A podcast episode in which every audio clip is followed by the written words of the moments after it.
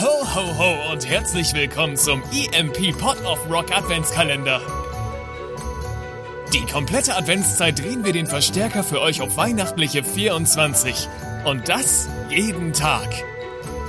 Und jetzt viel Spaß mit eurem Yo-Ho-Hosef und Leslie aka Farbenfuchs. Hallo und herzlich willkommen. Ich bin's mal wieder, euer schnuffig, knuffig, schnuffliger Lieblingsjosef. Der Typ, der auch am Sonntag bei euch den Rasen mäht. Und das sogar im Winter, wenn draußen Schnee liegt. Ich weiß nicht, ob gerade bei euch Schnee liegt, aber bei uns äh, auf jeden Fall. Also jetzt gerade nicht, zumindest nicht, während wir aufnehmen.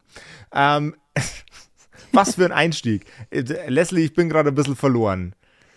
Du bist ein bisschen verloren. Oh, Ja, wir sind schon bei der verloren. Hälfte gerade des Podcasts angekommen. Wir sind bei der Hälfte. 12. Dezember. Wow. Mhm. Das heißt auch, ähm, Heute hat meine Mom Geburtstag übrigens. oh, alles Ja. Liebe an deine Mom. Äh, ich ich werde sie ausrichten. Hört sie nicht im Podcast.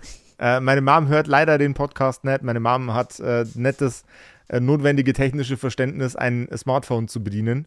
Ähm, und hat auch wenig Lust äh, au- darauf, ein Smartphone zu bedienen. Muss ja auch nicht. Nee. Ist ja alles gut. Manchmal ist auch besser so. Ist, also ich bin, ich bin ganz froh, ich bin ganz froh drüber tatsächlich. Weil wenn, äh, wenn meine Mom in das, äh, in die Untiefen der, der Internetkonversation mit eingebunden wäre, weiß ich nicht, ob das so besonders stimmungsfördernd wäre für sie. Ja, um die Stimmung zu fördern. Wir hatten ja jetzt vorgestern äh, in unserer letzten Episode äh, einmal ja sehr viel über Cosplay geredet und da kam ich gar nicht mehr dazu, dir die Frage zurückzustellen, die du mir gestellt hast, und zwar, was so dein handwerkliches Highlight war äh, in diesem Jahr. Und ich glaube, du hast da auch noch ein bisschen was, was du dazu erzählen könntest. Also da gibt es zwei, zwei Dinge äh, dieses Jahr, die ich unheimlich, also äh, wer, wer sich ein bisschen mit meiner Person beschäftigt hat, was ich hoffe, dass niemand getan hat, ähm, dann äh, weiß man, dass ich unter anderem das Hobby habe, äh, Musikinstrumente zu bauen. uh. Ja, vornehmlich E-Gitarren, vornehmlich aus alten, schrottigen Bauteilen und ich brezel das Teil dann immer äh, von vorne bis hinten auf ähm, und habe dann am Schluss ein vernünftig funktionierendes Instrument, das dann, äh, das dann im Bestfall äh, tatsächlich auch bei mir selber oder bei Freunden oder bei äh, jüngst jemanden, an dem wir das Ding verlost haben, zum Einsatz kommt. Das Ähm, klingt wundervoll. ja, das ist tatsächlich ziemlich cool. Und ähm, aufs Mainstream hatte ich ähm, eine E-Gitarre dabei, die ich gebaut habe, zum Beginn des Jahres schon. Also die hatte ich, glaube ich, im Januar fertiggestellt. Ähm, hatte aber schon im Vorjahr damit angefangen und das ist tatsächlich ein her hervorragendes Instrument geworden. Die sieht nicht nur schick aus, ähm, die bietet auch genügend Platz für verschiedenste Bands zum drauf unterzeichnen. Ähm, und da haben, da hat, hat quasi das komplette Mainstream drauf unterzeichnet. Äh, Papa Roach haben drauf unterzeichnet, dann haben die Donuts drauf unterzeichnet, alle, die da, die da waren äh, und die äh, bei mir im Interview waren und auch noch ein paar Leute, die so in der Gegend rumgegurkt sind, wie zum Beispiel Ginger. Ähm, und das, äh, das Instrument war tatsächlich relativ run of the mill, also quasi so, so, so baue ich gerne Gitarren, möglichst wenig Schnickschnack, möglichst laute Tonabnehmer, damit man möglichst gut Doom Metal damit machen kann, ähm, möglichst, möglichst dicke Seiten draufgescheuert und ähm, das Ding wurde, wurde von ganz vielen Leuten unterzeichnet, die ich auch für ihre Leistung als Musiker bewundere. Und da stehen jetzt ganz viele tolle Namen drauf. Und das Ding ist jetzt keine Ahnung wo gelandet. Keine Ahnung wo. Keine Ahnung wo. Ich habe tatsächlich diese ganze, diese ganze Situation dann ab irgendeinem Punkt nicht mehr verfolgt. Aber tut das nicht fast ein bisschen weh, wenn man so ein Nö. Baby, was man selber irgendwie erschaffen hat, einmal so nicht? Nee. Das Ach. war, das war e- echt geile Erfahrung, eigentlich. Das auf jeden Fall. Also es klingt danach, aber es ist ja so einzigartig. Ähm, wie lange brauchst du eigentlich für ein so ein Instrument? Das Hast du kommt- da so im, im Schnitt? Das kommt darauf an, wie, wie im Arsch das ursprüngliche äh, Instrument ist, das ich versuche wiederzubeleben. Oder wenn ich mir das Ganze aus Fertigkomponenten zusammenstelle, wie gut die Fertigkomponenten sind. Ähm, ich habe bisher noch keinen, noch keinen Hals selber gemacht. Kein Gitarrenhals, der an den Gitarren dranhängt, ist von mir persönlich produziert worden, weil das unnötig kompliziert ist. Ähm, ich kümmere mich gerne um den Korpus, die Tonabnehmer, alles, was da, was da sonst so dabei passiert. Aber Gitarrenhals, den veredle ich gerne, aber ich stelle ihn ungern her. Ähm, es ist auch, glaube ich, somit das zeitintensivste an dem kompletten Instrumentenbau. Generell. Also egal, was für ein Instrument du machst, ab dem Moment, wo es einen Hals hat, ist das normalerweise das komplizierteste an dem Ding. Da bin ich raus, da weiß ich gar nicht zu. Aber so, so kannst du den Zuhörern vielleicht so ungefähr um den Dreh mal, weiß ich nicht, so sagen, was dein schnellstes Projekt war oder auch das Projekt, was am längsten gedauert hat? Also das längste Projekt äh, ist tatsächlich immer noch nicht fertig. Äh, das längste Gitarrenprojekt ist eine, eine alte Phoenix-Gitarre, die ich von einem Hippie gekauft habe auf einem Flohmarkt und der hat die, also der, das war, das, pff, stell dir, ach Gott, wie, wie, wie erkläre ich das jetzt am besten? Ich glaube dabei, die Emotionen gefühlt zu haben, die jemand fühlen würde, wenn er eine verhungernde äh, Babykatze auf der Straße findet. Die Gitarre war so derart geschunden, also der, die, die, die Bridge war irgendwie komisch auseinandergesägt, der hat irgendwelche Sachen in den Korpus reingefräst, das Teil war dreckig von oben bis unten. Ähm, jetzt ist es inzwischen nicht mehr dreckig, der, äh, die, die Bauteile funktionieren alle wieder. Ich habe ich hab dem, äh, dem Teil eine schöne neue Bridge spendiert und äh, ähm, da, überall da Lackreparaturen angelegt, wo es möglich war und wo es sinnvoll war, die überhaupt zu machen.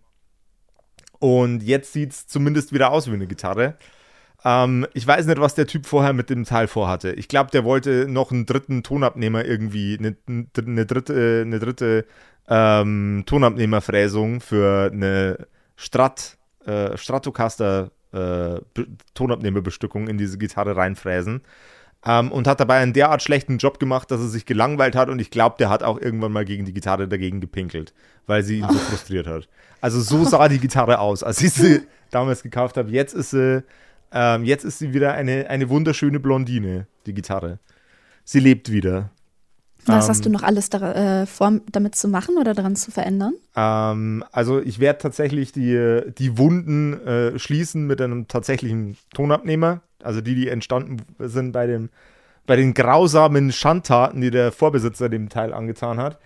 Ähm, also da kommt jetzt dann irgendwann mal tatsächlich nochmal ein dritter Tonabnehmer rein, wie das ursprünglich vom Erstbesitzer geplant war. Und dann werde ich wahrscheinlich auch noch neue Mechaniken draufschmeißen. Dann sollte das Teil fertig sein. Die, ist aber, ist aber für, für, für die Metalheads da draußen wird das Teil wahrscheinlich nichts, weil es äh, das, ist, das ist die Bluesmaschine. Also noch mehr Blues in eine Gitarre kannst du quasi nicht reinbauen.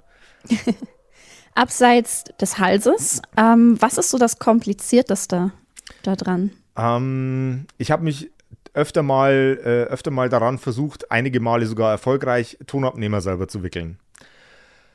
Und das ist ein extrem langwieriger Prozess auch wenn du nur Single-Coil-Tonabnehmer machst, wenn du nicht die passende Maschine dafür hast, sitzt du da einfach mehrere Stunden und wickelst Draht auf eine Spule. Ähm, kann ich niemandem empfehlen. Macht keinen Spaß. Also ich habe mal ein Kettenhemd geknüpft, also nur ein kleines, aber das ist äh, also, also Ket diese Kettenhemd knüpfen ist komplizierter als Tonabnehmer aufwickeln. Eindeutig. Aber trotzdem so eine repetitive Arbeit, ja. die sich über viele Stunden zieht. ähm, ah. Ja, aber das ist, das ist hier das Gleiche. Äh, komplex ist ansonsten an der E-Gitarre eigentlich nichts. Also, mhm.